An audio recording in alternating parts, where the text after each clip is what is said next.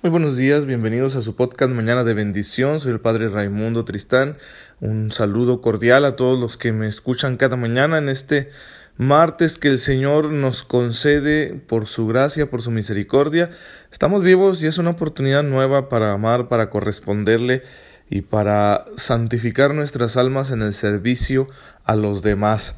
Y pues llegamos ya al episodio número 268 del podcast. Muchas gracias porque sin ustedes esto no habría sido posible. Y bendigo a Dios en todo momento porque su palabra llega cada día a más personas. Y bien, antes de comenzar con nuestra catequesis, quiero comentarles un asunto que está circulando en redes sociales y al que los medios han prestado, desde mi punto de vista, poca atención. El caso de este niño, eh, Alfie Evans, un niño británico que necesita cierto soporte vital y que le ha sido negado por parte de las autoridades de su país. Eh, en el hospital en donde se encontraba determinaron vía el sistema de justicia de aquel país que fuera, que fuera desconectado y que no recibiera más apoyo vital. Eh, no, no, es un, no es un niño que tenga muerte cerebral, es un niño con una enfermedad degenerativa que ciertamente ya tiene cierto daño cerebral severo, pero que sigue vivo, ya que le retiraron el oxígeno, que no es lo mismo que respiración artificial, le retiraron el oxígeno y aún así lleva ya 12 horas respirando por sí mismo. Y sin embargo los tribunales habían determinado que ya se le quitara todo eso porque supuestamente en cinco minutos sin oxígeno iba a morir. Y el niño se aferra a la vida, bendito sea Dios. Eh, claro que la, la, alimentación y la hidratación artificiales que te ayudan a sostener la vida eh, son una obligación ética. Sí, aunque se estén dando por vía, eh, no sé, nasal o, o por estas uh, incisiones que te hacen en tu, en tu vientre, en tu estómago, y por ahí, ¿verdad?, empiezan a, a alimentarte. Eso es una obligación. ¿sí? No, no, es lo mismo que alguien se muera por su enfermedad, a matarlo de hambre o de sed, aunque esa enfermedad posteriormente lo vaya a matar. O sea, lo, lo otro sería eutanasia. Y, y, aunque el niño tenga pocas posibilidades de vida y vaya a morirse, yo no entiendo por qué no han permitido que los padres, con los propios recursos que han reunido gracias a la solidaridad de la gente, o ahora gracias al gobierno de Italia, que le ha ofrecido la ciudadanía al niño, la nacionalidad, eh, no la ciudadanía, la nacionalidad italiana, y que están dispuestos en el hospital del Vaticano, que se llama el, el, el Bambino Jesús, el niño Jesús, para recibirlo y ayudarle, ¿por qué no lo dejan? Sí, o sea, para mí lo peligroso de esta situación es que el Estado, el gobierno se sienta con el poder de decidir quién vive y quién muere, cuándo te mueres, a qué hora, de qué manera, ¿sí? Eso es lo terrible, están atentando contra el derecho de, de sus papás a luchar por su vida. Y repito, eh, ciertamente es un dilema ético, pero no del grado de quien tiene muerte cerebral. Cuando alguien tiene muerte cerebral, ya sus funciones no son reguladas por sí mismo y por eso va a estar respirando de manera artificial. No es el caso de este niño. Hay muchas personas que de una manera corta o más prolongada necesitan para respirar bien el oxígeno. ¿Sí? Que no es lo mismo que una respiración artificial y no se les retira. Tampoco la alimentación y la hidratación. Porque ese es un deber ético de proporcionárselo a todas las personas por más enfermas que estén. Porque si no, no los va a matar su enfermedad, los vas a matar tú cuando les retires ese apoyo vital. Un apoyo vital que todos nosotros podemos necesitar en algún momento de nuestra vida. Así que estos son los grandes enfrentamientos que tenemos en la sociedad actual entre dos visiones del ser humano. ¿Sí? Una visión autónoma, exageradamente autónoma del ser humano, donde unos decidimos sobre la vida de otros y una visión más heterónoma donde decimos es que hay una instancia superior, es que solo Dios es dueño de la vida y a nosotros nos corresponde ayudarnos de una manera o de otra y no quitarnos la vida. Y estas dos maneras de ver la existencia están completamente confrontadas y no hay punto de reconciliación. Es un, es un verdadero drama. Hay que orar mucho por los papás de, de Alfie Evans hay que orar mucho por este niño para que Dios tenga misericordia. Que ya se había dado un caso hace tiempo, el del niño Charlie Gard, que sí, le retiraron todo y se murió. ¿Sí? Bien. Y alguno dirá, bueno, padre, ¿por qué gastar tanto en un niño que tiene pocas posibilidades de mejorar? Porque para eso es el dinero. Sí, o sea, los gobiernos se gastan cantidades ingentes del dinero de los contribuyentes en armas, ¿sí? en, la, industria militar. Y en, en, sostener unos sistemas burocráticos onerosísimos con los sueldazos, ¿verdad?, que suelen tener los, los funcionarios, los gobernantes. vamos, ¿por qué no gastárnoslo en esto? Para eso es el dinero, ¿sí?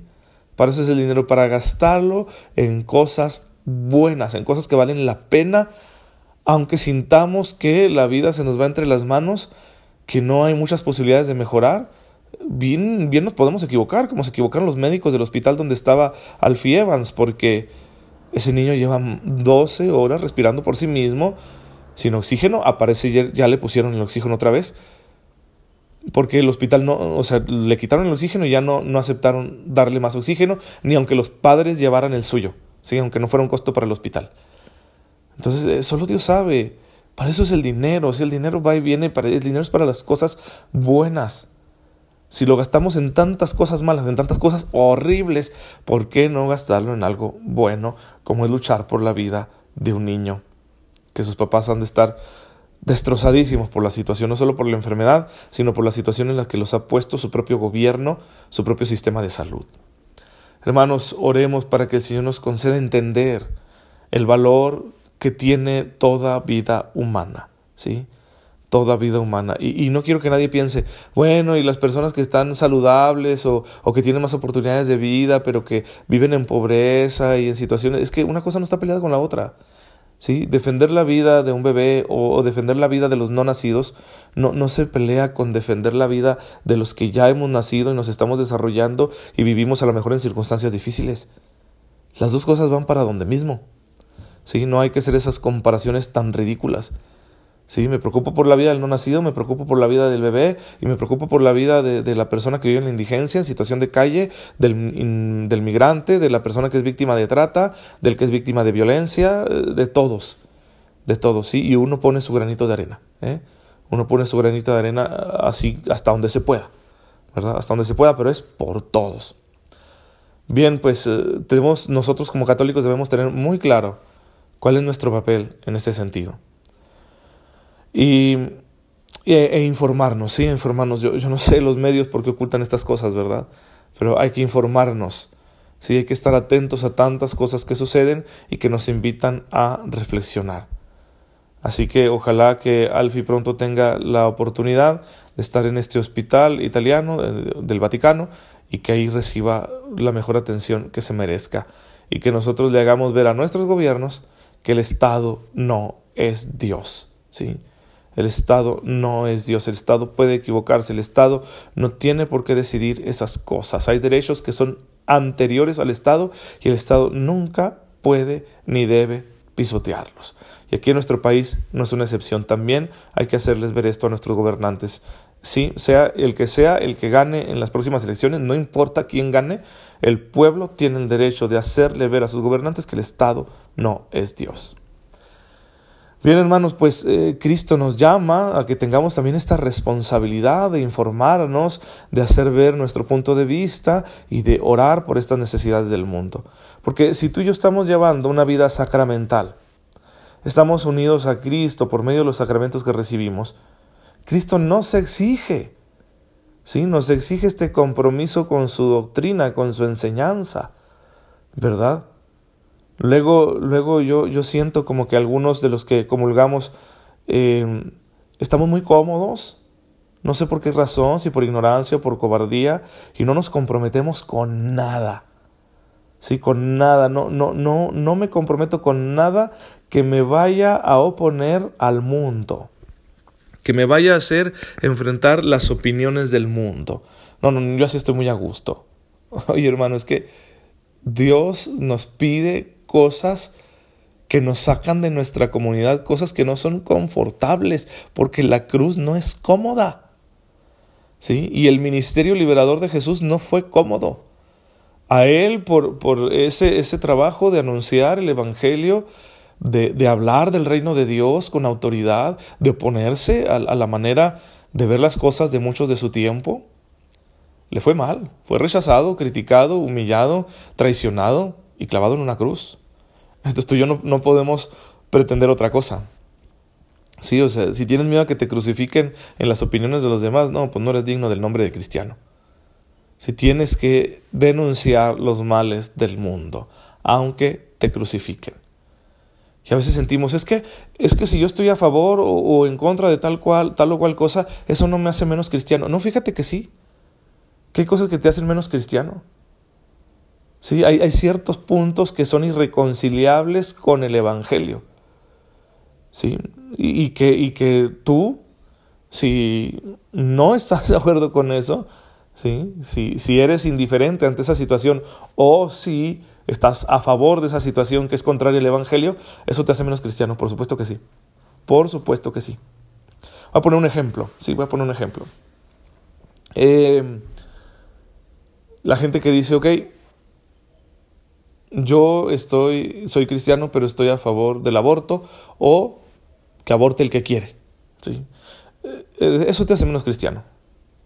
Eso sin duda te hace menos cristiano, porque hay un mandamiento muy claro, no matarás, ¿sí? No matarás, y eso es matar a una persona.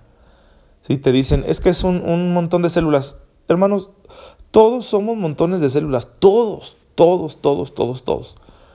Unos montones más grandes que otros, ¿verdad? Como su servidor, sí, pero todos somos montones de células. Entonces, no se puede pensar así. Ah, es que ese niño no es consciente. Y y hay tantos momentos, tantas etapas de, la vida de un ser humano donde podemos no estar conscientes. Eso no significa que no tengamos vida y la vida se respeta. Ah, es que no, no es persona humana, solo es persona cuando nace. ¿Quién dijo eso? ¿Eh? ¿Quién lo estableció? ¿Acaso hay algún modo de ser humano que no sea el ser persona? ¿Sí? Y, y aún en la duda tú no actuarías. ¿eh? Si yo dudo si, si, alguien o si algún montón de células es persona o no, yo, yo no voy a actuar eh, matándolo, porque qué tal si sí es. En la duda no se actúa. Pero bueno, así está el mundo hoy en día y, muchos cristianos, muchos comulgantes, somos muy cobardes para estas cosas, ¿sí? Y, les insisto, y no se trata solo del aborto, hay muchos temas de justicia social en los que tampoco podemos sentirnos tranquilos, ¿verdad? Por ejemplo, por ejemplo, yo he escuchado opiniones de personas católicas practicantes que están a favor de la prostitución, ¿sí? que dice, no, es que es una necesidad porque mucha gente sexualmente desesperada que no tiene pareja y entonces aumentaría el número de violaciones. o sea, qué justificación tan tonta, ¿sí? Qué justificación tan tonta. Todos estamos llamados a tener autocontrol en el ejercicio de nuestra sexualidad. Por más impulsivo que sentamos, que sintamos el deseo sexual, sería una irresponsabilidad pensar que no podemos controlarlo, ¿sí?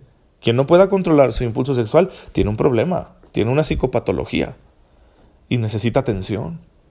Entonces eso no justifica que tengamos unas pobres mujeres la mayoría de las veces en una tremenda necesidad económica, ¿sí? o que han sido víctimas de, otros abusivos y que las estemos ahí explotando, ¿verdad? Usando sus cuerpos para un mero desahogo fisiológico. También eso está mal y también hay que defenderlas a ellas, ¿verdad? Y habría que ver qué compromiso tenemos. Y así podríamos hablar de mil cosas. Y usted me dirá esta mañana, ¿y eso qué tiene que ver, Padre, con los sacramentos? Todo.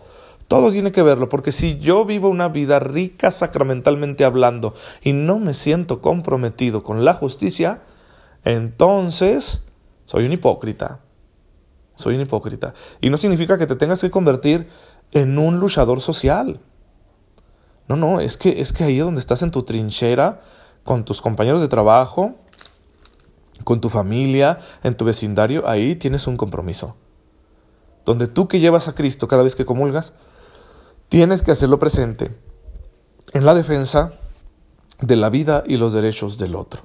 Hasta donde tú puedas, pero hay que hacerlo, ¿sí?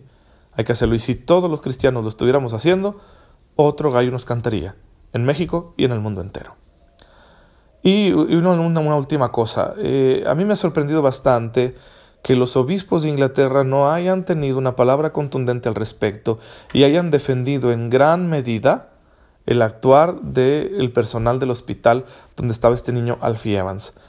Y lo que quiero decir es lo siguiente, pastores de la iglesia, sacerdotes, en ocasiones somos perros mudos. Que en lugar de defender el rebaño de Cristo, le estamos haciendo un favor a Satanás. Oren por nosotros y siempre que lo consideren necesario, hermanos, acérquense a su sacerdote y díganle, sea valiente. Sea valiente y defienda la fe que usted profesa, esa que nos predica cada domingo en misa, defiéndala con sus actos, con su testimonio. No sea cobarde, ¿sí?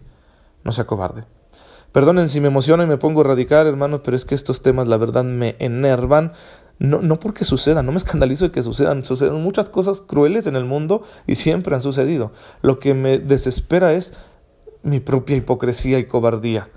¿Sí? Y que yo sé que muchos están como yo, ¿verdad? Que no nos atrevemos a entrar en este gran debate cultural que tenemos actualmente para defender lo que es justo. Dios nos ayude y nos dé la fuerza de ser como Cristo, de incomodarnos por amor al prójimo. Hermanos, que el Señor reciba nuestro arrepentimiento, el mío principalmente, por todas las veces en que no hemos querido servir a los demás, defender la vida de los demás. Padre, en esta mañana te pido misericordia por todos nosotros católicos, que acudimos, Señor, frecuentemente a recibir tu gracia en los sacramentos, pero que no pocas veces traicionamos a tu Hijo una vez más cuando nos negamos a actuar como Él.